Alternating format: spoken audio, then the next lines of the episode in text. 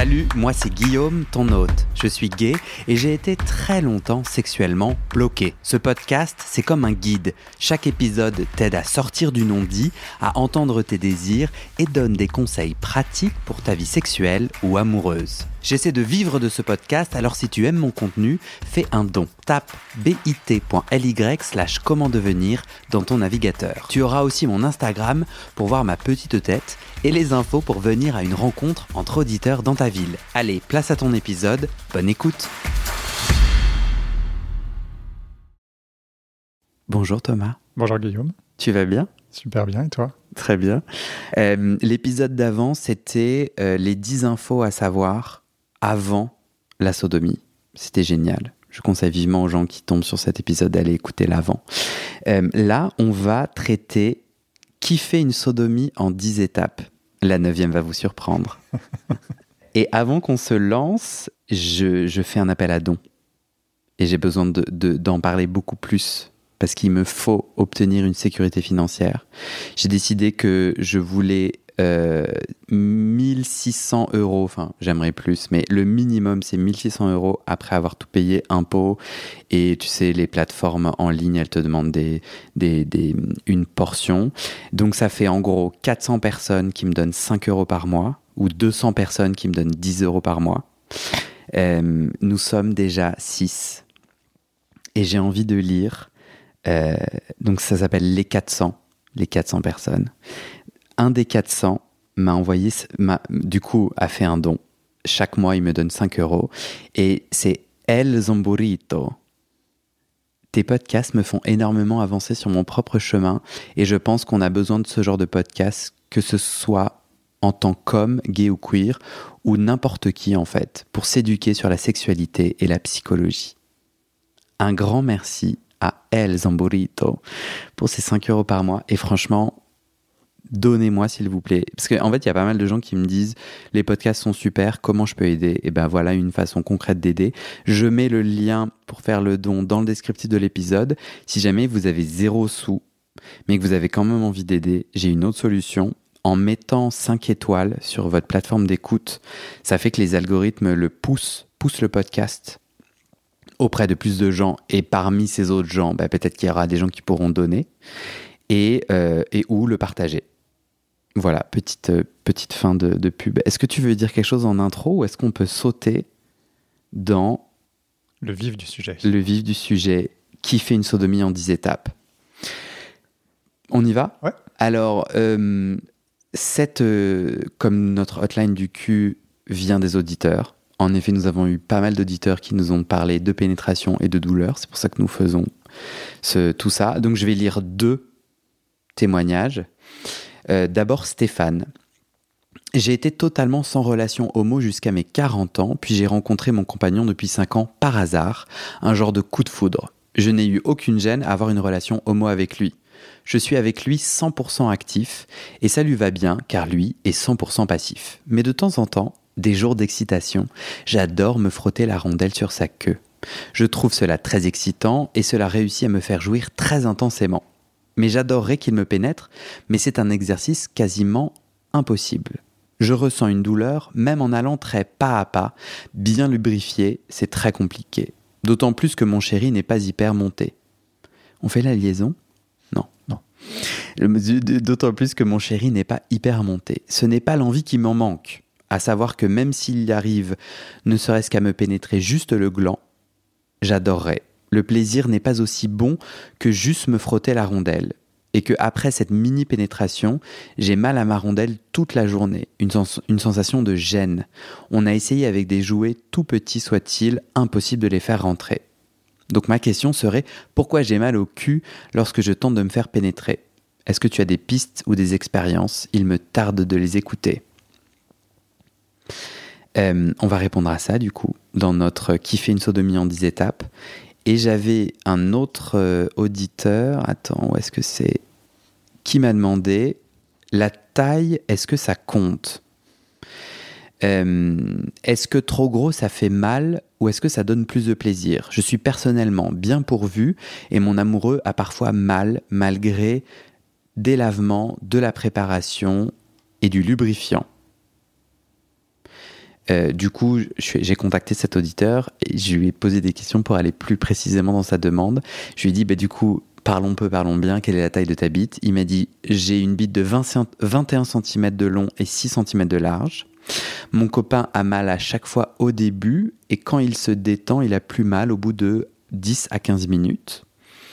Euh, il n'a pas mal quand c'est juste deux doigts. Et il souligne, euh, cet auditeur souligne une différence de libido. Il dit Moi, j'ai tout le temps envie. Alors, pour répondre à ces auditeurs, bon, il y a, y a- y a Je les. peux juste faire une remarque? Bien sûr. Je, je sais pas, je pense pas qu'on ait sélectionné euh, ces deux hotlines, mais c'est quand même très étonnant que ce soit les actifs qui nous écrivent pour parler de, sodomie. C'est vrai. Pourquoi les, ça n'intéresse pas les passifs? Peut-être que les passifs euh, ont déjà géré la question ou Peut-être, je sais pas. Alors peut-être que après c'est moi j'ai moi j'ai pas sélectionné. Non. Mais peut-être que c'est des ouais. Moi c'est une très bonne question. Je ne sais pas. Et, et on peut d'ailleurs dire que les gens peuvent soumettre leurs questions. Ils vont dans le descriptif de cet épisode sur le site du podcast. Il y a euh, dans la rubrique euh, hotline, il y a le, le pas à pas pour euh, nous envoyer, nous suggérer euh, une question. Et du coup, s'ils veulent qu'on approfondisse, si des gens qui se font pénétrer veulent approfondir un aspect, n'hésitez pas à poser votre question. Qui fait une sodomie en 10 étapes? On répond à ces deux commentaires et à d'autres reçus sur euh, plus, plus généralement j'ai mal quand je me fais pénétrer. Notre point numéro 1, c'est l'aspect psychologique. Créer des conditions pour se sentir bien. C'est toi et moi, on est tout à fait d'accord que c'est le premier point, c'est d'être- bien et d'avoir envie. Et donc, concrètement, on dit d'abord le choix du partenaire. Euh, un partenaire de confiance qui saura accompagner, prendre son temps ou être euh, la bonne personne qu'on sent, parce qu'après parfois c'est des choses, on peut pas trop dire pourquoi cette- ce partenaire on le sent, mais en tout cas faut le sentir. Euh, par exemple, en tout cas c'est mon cas, moi j'ai besoin d'un partenaire avec qui je peux échanger avant, pendant, après. Euh, si jamais j'ai jamais eu de rapport euh, anal, euh, un initiateur, c'est toi qui l'as marqué, mais moi je suis assez d'accord. Tu vois, quelqu'un avec qui on dit j'ai jamais essayé, et du coup, est-ce que toi tu veux bien m'initier et prendre le soin de ça? Moi je suis assez d'accord avec ça, mais j'avais quand même noté dans nos échanges pour préparer euh, cette émission. euh, au début, pour aller conquérir la sodomie, avoir des partenaires que je connaissais pas du tout et que j'allais jamais revoir, notamment dans des pays étrangers. Je me sentais vachement plus libéré parce que j'avais tout un tas de blocages psychologiques dont on a déjà discuté Mhm. dans les épisodes précédents autour d'être un enculé. Mhm. Et le fait d'être dans un pays étranger, dans une petite bulle un peu euh, où je me dis, bon bah voilà, en fait, je peux être qui je veux, comme je veux, ça sera oublié, ma vie n'est pas là, tu vois. Euh, après, c'était des partenaires avec qui je le sentais quand même. Mm. Il y avait quand même euh, un consentement et une joie. La- le sujet aussi là-dessus, c'est le- le- l'engagement psychologique qu'on met dans ce type de rapport à ce moment-là. Euh, est-ce que euh, est-ce qu'il y a du des, des sentiments et euh, pour certains, les sentiments vont être importants. Et Ah il ouais, faut avoir raison. des sentiments pour se faire pénétrer. Et pour certains, au contraire, il faut pas avoir de sentiments. C'est-à-dire que euh, tu dis, j'ai eu des rapports euh, dans des pays étrangers avec des gens que je connaissais pas. Ben, si ça se passe bien, c'est super. Et si ça Mm. se passe mal, ben, c'est pas très grave parce qu'il n'y a pas beaucoup d'engagement dans cette relation. C'est juste euh, un rapport sexuel. Et donc, euh, se faire pénétrer euh, dans ces conditions-là, ben, ça peut complètement détendre parce qu'il n'y a aucun engagement euh, personnel à cette histoire-là. Ou au contraire, tu as tout à fait raison de souligner quelqu'un avec qui tu as des sentiments et tu as envie de t'ouvrir à lui. Je trouve que ça change tout. Ouais. Tu as raison.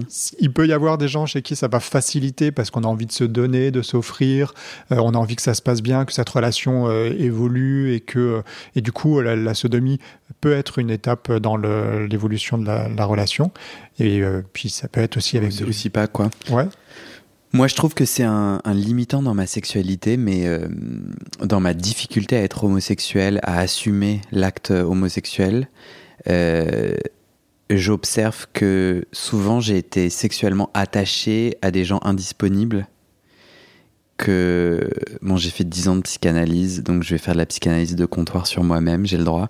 Moi, je me dis, comme je sais que de toute façon c'est déjà mort, que eux, en fait, il n'y a pas de futur et qu'ils sont indisponibles, il y a comme un, comme j'assume mal le rapport homosexuel, l'intime, Mhm. euh, la sexualité, bah, comme c'est déjà pas possible, il y a comme un truc qui se libère en moi. Mais moi, j'ai vraiment là le souvenir tout de suite qui me revient d'un mec euh, avec qui je, qui m'a sodomisé et où j'ai eu un plaisir que j'ai rarement eu. Et, et il était particulièrement indisponible. Et donc tu t'es tu dit peut-être c'est ce moment ou jamais, quoi. Ah, je sais pas ce qui s'est passé dans ma tête. Et je le. entre moi et moi-même, dans les réunions d'équipe que je fais avec moi-même, je me dis, franchement, c'est un peu pourri, quoi, Guillaume. Tu veux pas vivre ta vie sexuelle. euh, Tu veux pas être sodomisé par un mec avec qui c'est possible. Bon, mais ça, c'est mes attentes. Et je trouve ça un peu naze, mais dans la vérité, il m'excitait beaucoup. Il m'excitait beaucoup de par son indisponibilité, c'est sûr. Mais la, la question du désir, c'est aussi une question du manque. C'est-à-dire que Hmm. quand il y a quelque chose qui nous manque, on a envie de l'avoir, et une fois qu'on l'a, bah, le désir retombe. Mhm, Donc mhm. euh, peut-être que c'est ça qui se jouait, c'est-à-dire que tu avais envie de l'avoir parce que il était indisponible. Non, je sentais vraiment que euh, dans cette sodomie-là, je me suis permis de gémir comme je le voulais, de, de faire exactement ce que je voulais. J'en avais absolument rien à faire de son regard. Et, et- et je trouvais ça très excitant ce qui se passait. Je l'appréciais, tu vois. Je trouvais que c'était cool. Il avait l'air d'être content. J'étais content, mais j'étais, j'avais une forme de déconnexion qui m'était utile pour aller. euh, genre, je jouais toutes mes cartes parce que de toute façon, je m'en foutais du, de la fin du jeu était déjà écrite, quoi. Tu vois ce que je veux dire? Ouais. Bon, mais Ouais, c'est ce- qu'on disait euh, il y a quelques minutes. Ça n'avait, ça n'avait pas de, il n'y avait pas d'attachement euh, émotionnel. Ouais. tu pouvais complètement te lâcher. Ouais, complètement. Donc en tout cas, le point numéro un de kiffer une sodomie en 10 étapes, c'est être bien. Donc on a déjà dit dans le choix du par- partenaire. On se dit aussi le lieu propice Ouais. où je suis bien. Donc soit chez moi, soit pas chez moi, soit dehors, soit pas dehors. Euh, C'est intéressant notre échange parce que euh, moi, je suis plutôt parti sur le fait que euh, trouver un partenaire avec qui on se sente en confiance, quelqu'un avec qui on se sente bien, et puis toi, tu plus dis plutôt euh, un inconnu. Et, et en ça, finalement, la psychologie de chaque, on va pas pouvoir donner une, euh, des, des clés aujourd'hui. ouais, faut juste ressentir ce qu'on a besoin. Euh, Et en termes de partenaire et en termes de lieu, peut-être que euh, euh, se faire sodomiser dans les toilettes d'une aire d'autoroute, pour quelqu'un, ça va être génial Bah parce ouais. que ça va être le bon endroit. ouais. Et puis quelqu'un d'autre va avoir besoin d'une petite pièce chaude, d'un lit bien douillet et d'une bonne préparation avec une musique d'ambiance. Donc, on ne va pas pouvoir donner une clé de euh, c'est quoi la meilleure façon de se faire sodomiser et le meilleur endroit. Non. Mais par contre, il faut vraiment s'écouter. Et je pense que euh, on a déjà abordé dans, dans les épisodes précédents les freins psychologiques qui pour moi rentrent dans cette première étape. Être, se sentir bien avec soi, c'est aussi avoir visibilisé les, les freins à être un enculé. Ça, je pense que c'est une des clés. Mais il y a donc le lieu propice physique, mais aussi mental. Euh, le la troisième chose qu'on a, qu'on a ajouté, que je trouvais assez importante pour moi, c'est être en bonne forme. Donc Ouais. moi, ça c'est un truc, mais alors là, en vrai, il faut qu'on se le dise. Moi, si on me l'avait dit avant, j'aurais trouvé ça génial. Moi, quand je suis fatigué ou stressé, j'ai beaucoup plus mal en, en tant qu'être sodomisé. Si je sodomise, ça peut impacter mon érection. Mais moi, si je suis crevé ou si je suis stressé, franchement, ça va pas le faire. Là, bien sûr. Bah oui, mais, mais moi, pour, enfin, moi, j'avais, je sais pas, je comprenais pas. En plus, le sexe, c'est censé être un moment de détente. Donc, j'étais là, bon, bah, t'es fatigué, mais en avant. Oui, mais il y a aussi une question, dans la sodomie en particulier, il y a, une question de lâcher prise, mais il y a aussi une question de performance. Il faut être connecté à soi-même, il faut être prêt à, accepter euh, de se détendre, euh, voilà. Et donc tout ça, ça nécessite d'être dans de bonnes conditions euh, physiques et psychologiques. Et donc si on a, si on est stressé par la semaine du boulot, si on est épuisé parce qu'on a fait trois nuits blanches, bah, on va pas être dans des bonnes conditions, c'est évident. Complètement. Le point numéro 2, c'est être excité, avoir des couilles pleines, être chaud bouillant. Je Ouais. dois dire que c'est toi qui as écrit ça. Oui. Mais parce que ça me semble super important d'avoir d'avoir envie de, de, de, de baiser. Ouais. Euh, là aussi, enfin, on en a parlé précédemment, mais là, là le désir et l'envie de baiser, euh, il faut être chaud, quoi. Faut- Ouais. Et il faut pas s'être branlé euh, juste avant. Euh, là, je parle, c'est des généralités encore. Il y a des gens qui vont se faire euh, sodomiser euh, sans aucun problème, mais en règle générale, faut faut, faut avoir Ça envie peut que aider, quoi. que l'autre nous saute dessus, ouais. Moi, je suis assez d'accord avec toi. En tout cas, on peut parler en notre nom. euh, et ce top 10 fonctionne pour nous. Oui. Mais moi, je suis d'accord avec toi. Point numéro 3, rinçage anal, important pour certaines personnes pour se sentir sûr et éviter les accidents. Ouais. Donc là, on ramène les gens à, notre, euh, à nos épisodes lavement anneaux, euh, lavement anal qui sont vraiment très bons. Oui, qui, qui décrivent pas à pas comment et pourquoi on se fait, euh, on se fait ce, ce lavement. Ça a tout changé pour moi. Ça a tout changé parce que, on va le dire à un moment donné, mais une des techniques, c'est de pousser un peu. Ouais. Donc, comme si on, on était à la selle, on faisait caca, on pousse un peu. Et, et du coup, je crois que ça met euh, mon, mon cul en mode open. Ouais. Alors, c'est pas pousser violemment, euh, mais c'est vraiment genre juste relâcher toute cette partie-là. Et le fait que psychologiquement, je sache qu'il n'y a pas euh, de, de matière, Matière. fécale, de caca et tout, moi, je, ça me détend parce que l'accident me, me, me stresse trop. Hmm. Je suis un peu un hygiéniste euh, et on peut enlever le terme un peu. Oui, bon, au-delà d'être un hygiéniste, euh, c'est sûrement pas. un- Enfin, il y a quand même très peu de gens qui kiffent euh, le caca hein, euh, dans l'acte sexuel. Donc, euh, Eh ben, eh ben c'est très intéressant parce que j'ai du coup parlé de nos épisodes lavement à des potes Ouais. meufs. Alors peut-être que j'ai des potes meufs très particulières, je généralise pas, mais elles, elles me disent, euh, elles sont un peu tombées des nues. J'en ai trois, hein. hmm, Mais peut-être que je suis entouré de femmes puissantes et sexuellement euh, beaucoup plus libres que moi. Mais elles me disaient, mais moi, on, on fait l'amour avec mon mec euh, ou avec mon partenaire masculin. j'ai mes règles et il y a du sang. je m'en fous.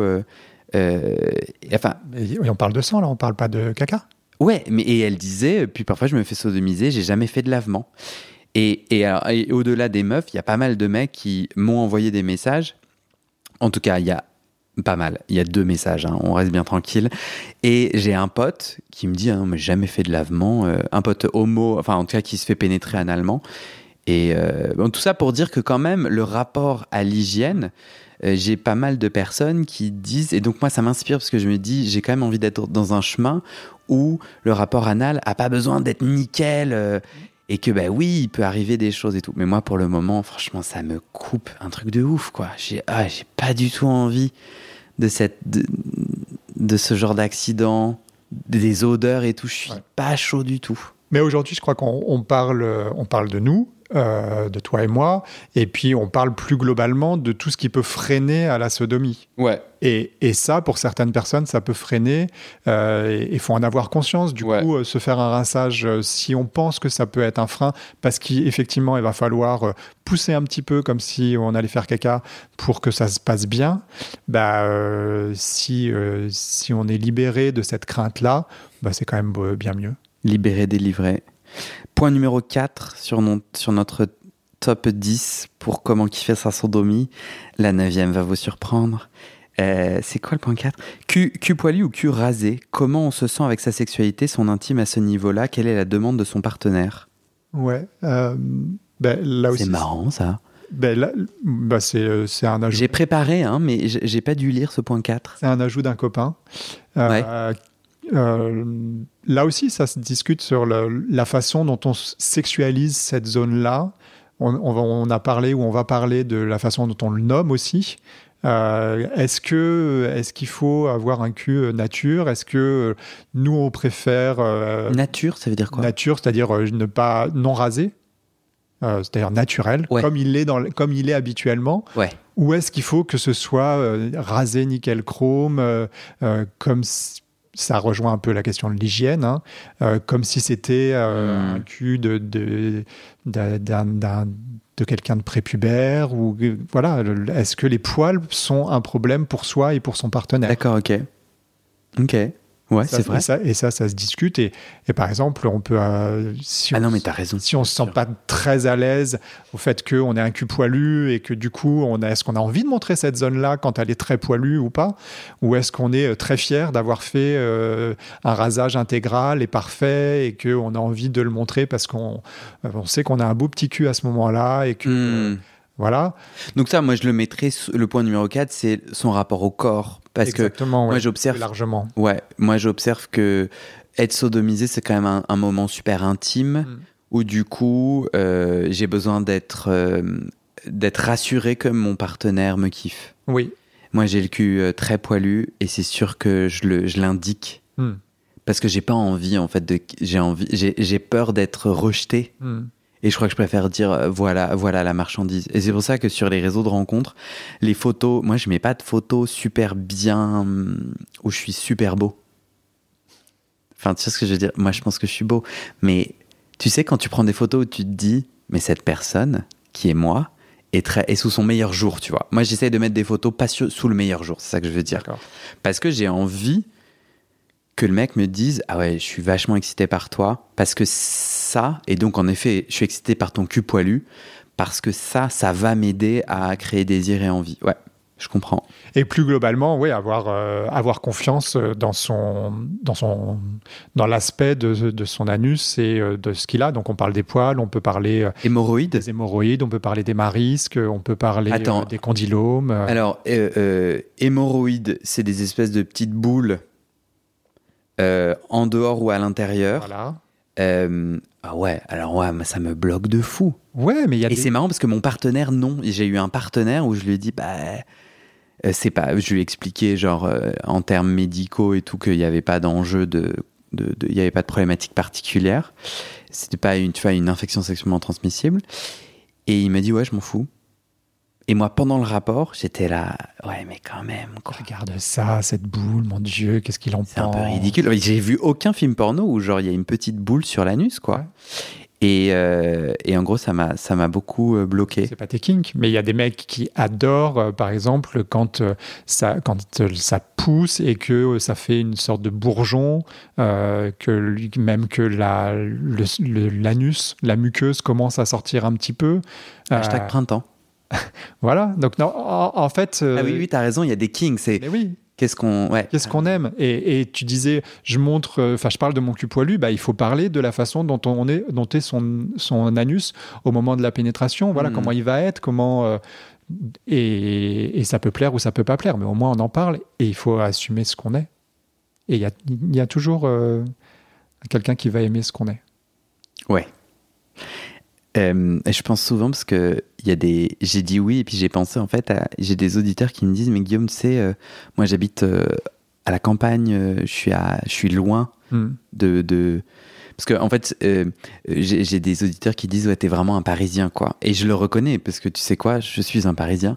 Et, et quand tu dis il y a toujours quelqu'un qui va aimer, bah, Ouais. je pense que pour des gens non. Je Oui. pense qu'en fait, j'ouvre mon app de rencontre ou je vais dans un bar euh, après avoir fait 50 km en voiture. Mm.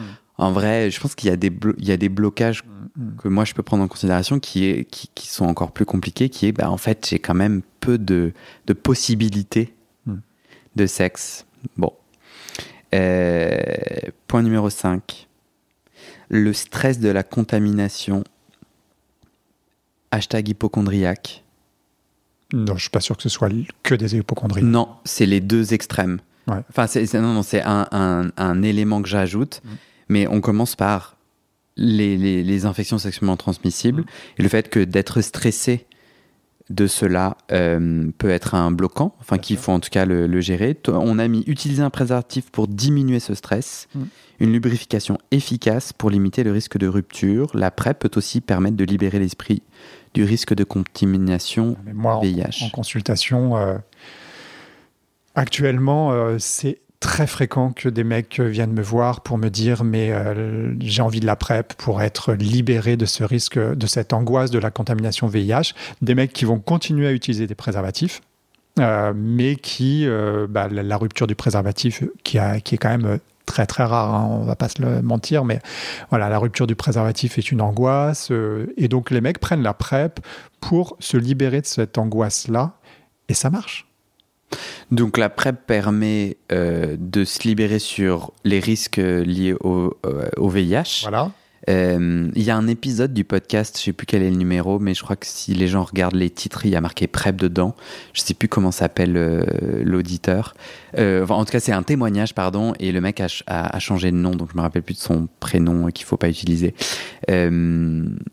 C'était un chouette témoignage où lui raconte comment la PrEP l'a aidé. Mm. Euh, et moi, c'est mon cas. hein. La PrEP a complètement changé ma sexualité. Euh, Il y a quand même les autres euh, infections sexuellement transmissibles. Ouais, mais les autres euh, se soignent, contrairement au VIH qui. Enfin, les autres se guérissent, pardon. Ouais. Le VIH se soigne, mais ne se guérit pas. Ouais. Donc, on va avoir un traitement à vie. Du coup, ça fonctionne si. Moi, ce que j'aime dans la PrEP, c'est que donc ça me protège pas des hépatites, par exemple. Euh, ça me protège pas euh, d'autres euh, différentes euh, infections se- sexuellement transmissibles. Mais moi, la PrEP me détend à deux endroits. La première, c'est le VIH, puisqu'il y a suffisamment d'études qui montrent que la PrEP empêche La transmission la du transmission VIH. du VIH. Ouais. Et, la- et le- et les, antirétroviraux qui sont utilisés dans la PrEP sont connus depuis pas mal d'années Une vingtaine d'années, ouais. depuis une vingtaine d'années. Mais moi, je pense qu'on devrait faire un épisode spécial sur la PrEP parce que j'ai quand même des questions là-dessus. Euh, et comme je vais tous les trois mois chez mon médecin pour renouveler ma prescription de PrEP, euh, j'ai- je suis obligé de faire des tests qui du coup fait que si j'ai une autre infection sexuellement transmissible, on la, on la chope très vite Mm. Et du coup je les guéris comme ça. Mm. T'es d'accord que si je prends la PrEP mais je me teste jamais et que je chope d'autres infections sexuellement transmissibles, plus j'attends et plus la guérison peut être compliquée? Euh, ou on peut pas généraliser comme on ça? peut pas généraliser comme ça. En fait, euh, il peut y avoir des conséquences de certaines infections sexuellement transmissibles sur le long terme si elles sont pas dépistées. Je pense à la syphilis, je pense à la chlamydia. Euh, mais quand on est sous PrEP, de toute façon, le, le protocole veut qu'on fasse un, un- des dépistages tous les trois mois. Quand on n'est pas sous PrEP, il faut faire quand même des dépistages très f- fréquents. En fonction de son activité sexuelle pour dépister les infections sexuellement transmissibles. ouais. Euh, Il y a certaines IST qui vont causer des problèmes, qui peuvent causer des problèmes sur le long terme, d'autres qui peuvent ne pas Ouais. causer de problème. Je pense que ce que j'ai essayé de dire, c'est que, en fait, moi, je suis un hypochondriaque et, euh, ouais, et, et- et tu souris, c'est pour ça que je dis ouais. Euh, ah, pour moi, c'est. Pour moi, je suis en train de. Du coup, ce podcast, euh, Comment devenir sexuellement épanoui, c'est une question que je me pose au quotidien et je fais ce truc-là parce que moi, je suis en chemin. J'ai une sexualité de merde, toute contrie, toute interdite, toute rabougrie pendant si longtemps. J'ai 36 ans, je suis un. Je suis, je suis vieux, je suis jeune et je suis si vieux. Et je suis là, mais Guillaume, c'est pas, pas possible, quoi. Je vais pas. Moi, pendant tellement d'années, j'avais une peur euh, incommensurable de la maladie. Mm. J- j'identifiais homosexualité égale soit sale, soit mal, soit euh, maladie, tu vois, Mm. mort. Et, et- et psychologiquement, j'ai passé mes dix ans à avoir des rapports sexuels suivis d'énormes angoisses parce que mon cerveau refaisait le match en me disant ah là là, euh, à un moment donné, euh, il a fait ci, il a fait ça. Enfin, tu vois, je portais des préservatifs et j'étais assez. euh, je faisais très attention, tu vois. Il n'y avait pas du tout de prise de risque euh, inconsidérée. Mais dans un rapport sexuel, je sais pas, il y a un moment donné où le prépuce touche euh, le bout de ton oreille. Et t'es là, euh, après, à paniquer en disant, mais l'oreille, peut-être que. euh, et à t'inventer tout un tas de trucs. L'oreille n'étant pas une muqueuse. euh, Donc, il n'y a pas de risque. il n'y a pas de risque. Mais soit ça, soit a le, son prépuce, un- enfin tu vois, son gland à un moment donné a effleuré mon anus Mm. avant qu'on mette la capote. Ouais. Et là, ah là là, nanana et tout. Et vraiment, euh, pour moi, le blocage autour des maladies, pour moi, hein, a été, c'est, on sait le point numéro 5, mais pour moi, c'est le point euh, principal. Il a fallu aller conquérir, genre, c'est quoi cette peur? Et, et souvent, je- je- je- j'observais que je fais du vélo à Paris sans casque. Donc autant te dire qu'en termes de prise de risque, je fais de la haute montagne. Enfin, en fait, je peux te, je peux te, te- te citer, je fais de la céramique avec des composants chimiques. euh, à mon avis, j'inhale, j'inhale euh, l'équivalent de 850 paquets de clopes en, en 10 minutes. Enfin, euh, en fait, voilà, c'était un blocage psychologique. Beaucoup de gens m'en parlent autour du podcast. Et je pense c'est super important. Et du coup, j'aimerais qu'on prenne un temps sur, OK, je suis super hypochondriaque, je panique. Et ça, ça m'empêche la sodomie parce que même si t'as un préservatif, moi, je me souviens que c'était, tu vois, j'a- j'avais des partenaires genre euh, réguliers, j'avais confiance. Ça veut pas dire qu'ils n'ont pas d'infection sexuellement transmissible, mais tu vois, c'était des gens qui me racontaient leur parcours médical, tu vois, de tests et tout. Et puis, c'était des gens euh, que j'appréciais. Donc, pour moi, c'est quand même important, euh, la confiance. Je portais des préservatifs, je me testais moi-même. Et pourtant, au moment de la sodomie, j'avais ces flashs un peu de euh, homosexualité, sodomie égale maladie, tu vois. Mm. Euh, toi, tu aurais des conseils? Est-ce que tu as déjà eu des patients qui sont venus dans ton cabinet avec ces problèmes de, d'angoisse de, maladie à des niveaux euh, irrationnels? Oh, oui, oui, bah, c'est un motif de consultation très fréquent quand même, hein, cette angoisse euh, Hmm d'être contaminé. Euh, mais je crois qu'il faut relativiser quand même toutes ces infections sexuellement transmissibles parce que on les guérit très facilement. Il n'y a pas de résistance aux antibiotiques. euh, il n'y a pas de, il a pas de conséquences sur le long terme.